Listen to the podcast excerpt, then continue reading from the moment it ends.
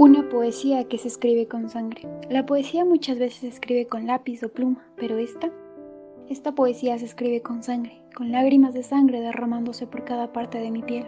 Podría ser loco o incluso rara la idea de creer que el dolor te puede inspirar, pero sencillamente es así. Una necesidad casi sobrehumana de querer sentir caricias de dolor que hacen derramar lágrimas de sangre de mi piel. Pero la piel lo disfruta, se estremece al sentir dolor. ¿Cómo algo tan doloroso puede inspirar? Me pregunto, deseando más.